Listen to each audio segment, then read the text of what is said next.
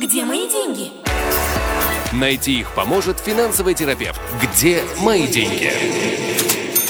От внешнеполитических э, проблем Израиля перейдем к нашим внутренним вопросам. Минувшей ночью Кнессет утвердил во втором и третьем чтениях программу компенсации бизнесам, которые пострадали во время войны. В голосовании в этом приняли участие, к сожалению, только 9 депутатов из 120. Эта программа призвана компенсировать потери за октябрь-ноябрь. На помощь пострадавшим э, выделено 15 миллиардов шекелей. А чтобы получить компенсацию, нужно подавать заявление в налоговое управление. Прием заявок начинается с 16 ноября. Более подробно об этой программе компенсации нам расскажет финансовый терапевт и экономист Игорь Лупинский. Игорь, здравствуйте. Вы ведь принимали участие в разработке этой программы, не правда ли? Я не то чтобы... Добрый вечер, во-первых. Я не то чтобы принимал участие в разработке этой программы, э, но я принимал участие в самом процессе и старался донести некоторые моменты до людей, которые принимали решения и принимали участие в разработке. И э, программа принята, во-первых, это не только речь идет не только о программе э, помощи малым бизнесам, речь идет в принципе о программе тех или иных компенсаций, связанных э, с войной. Э, во-первых, о сроках, то есть э, компенсации на какой период идет речь. Э, принят закон, вернее, даже отмотаем чуть-чуть, да, чтобы распределять деньги, необходимо законодательное ну, обоснование. Поэтому для того, чтобы кому-то что-то где-то как-то дать, нужно было принять закон. На сегодняшний день принят закон о компенсации, который покрывает период с 7 октября по 30 ноября. И в этом же законе написано, что при необходимости уже без каких-либо законодательных изменений министр финансов по своему усмотрению может продлить этот период еще на декабрь. Что будет происходить с января месяца и дальше, пока, собственно говоря, неизвестно. Э, все находятся в э, определенном ожидании, что, скорее всего, то есть очень хотелось бы, скажем так, чтобы январь не понадобился вообще.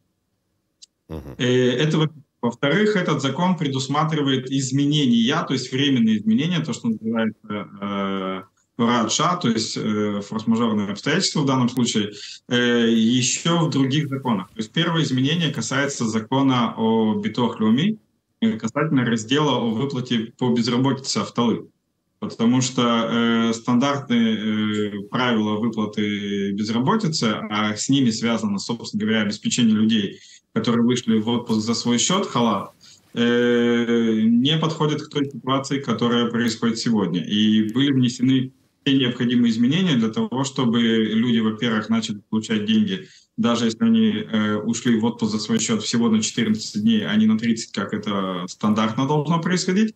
Вот. Плюс были сокращены, э, сокращен период который давал право на оплату халата, а также э, были внесены изменения, э, которые позволяют получать выплаты, даже если по стандартным условиям человек не подходит. Дальше был внесен очень важный элемент, о нем вспомнили буквально в последний момент, причем реально вспомнили, вот, и Минфин бодался до последнего, но депутатам удалось все-таки их продавить. То, что работодатели не будут э, платить э, социальное страхование, то есть тот же самый битовых за работников, которых они отправят в халат на этот период. Потому что в стандартной ситуации, если работодатель отправляет работника в отпуск за свой счет, он продолжает платить социальное страхование 350 шекелей в месяц. В данный момент, то есть э, по данному закону, работодатели будут от этого освобождены. Где мои деньги? В описании подкаста вы можете найти больше информации о нашей школе и задать свои вопросы по указанному номеру WhatsApp мессенджера. Что касается именно предпринимателей, э, то, во-первых, э, тоже было внесено огромное количество изменений, за что спасибо депутатам относительно первоначального варианта. Вот. И те, кто работают с небольшими оборотами, а это до 300 тысяч шекелей, э, в конечном, до 300 тысяч шекелей в год, конечном случае получат большие выплаты, чем предполагалось изначально. И те, кто, у кого обороты свыше 300 тысяч шекелей в год, но меньше 400 э, миллионов в год, э, их покрытие будет гораздо выше, чем э, изначально об этом говорилось. А также э, были учтены э, различные варианты, когда предприниматели получают деньги не сразу, а с отсрочкой, э, когда э, бизнесы открылись э, уже, э, ну скажем так, э, там берется в законе основным, основ проверочным периодом 22 год. Вот. А есть масса бизнесов, которые открылись в 2023 году, и э, эти случаи тоже были внесены в закон. Э, буквально с боем были внесены в закон отдельным, э, отдельной категории бизнеса, которые открылись в сентябре. Э, Минфин всячески боролся, чтобы э, нейтрализовать эту категорию. Вот. Э, также внесен э, в закон элемент, которого не было до этого, это то, что э, людям, которые старше 67 лет, и они продолжают работать, и их отправили в отпуск за свой счет, тоже будут выплачивать деньги, несмотря на то, что стандартной ситуации этого не полагается. Поэтому можно говорить очень много позитивных вещей по факту этого закона. И здесь депутаты Э, что приятно, независимая коалиция, оппозиция, религиозные партии, нерелигиозные партии работали действительно вместе э, с задачей э, выдать нам с вами более-менее адекватную компенсацию. Естественно, она не будет полной, это невозможно в принципе, но работа проделана хорошая.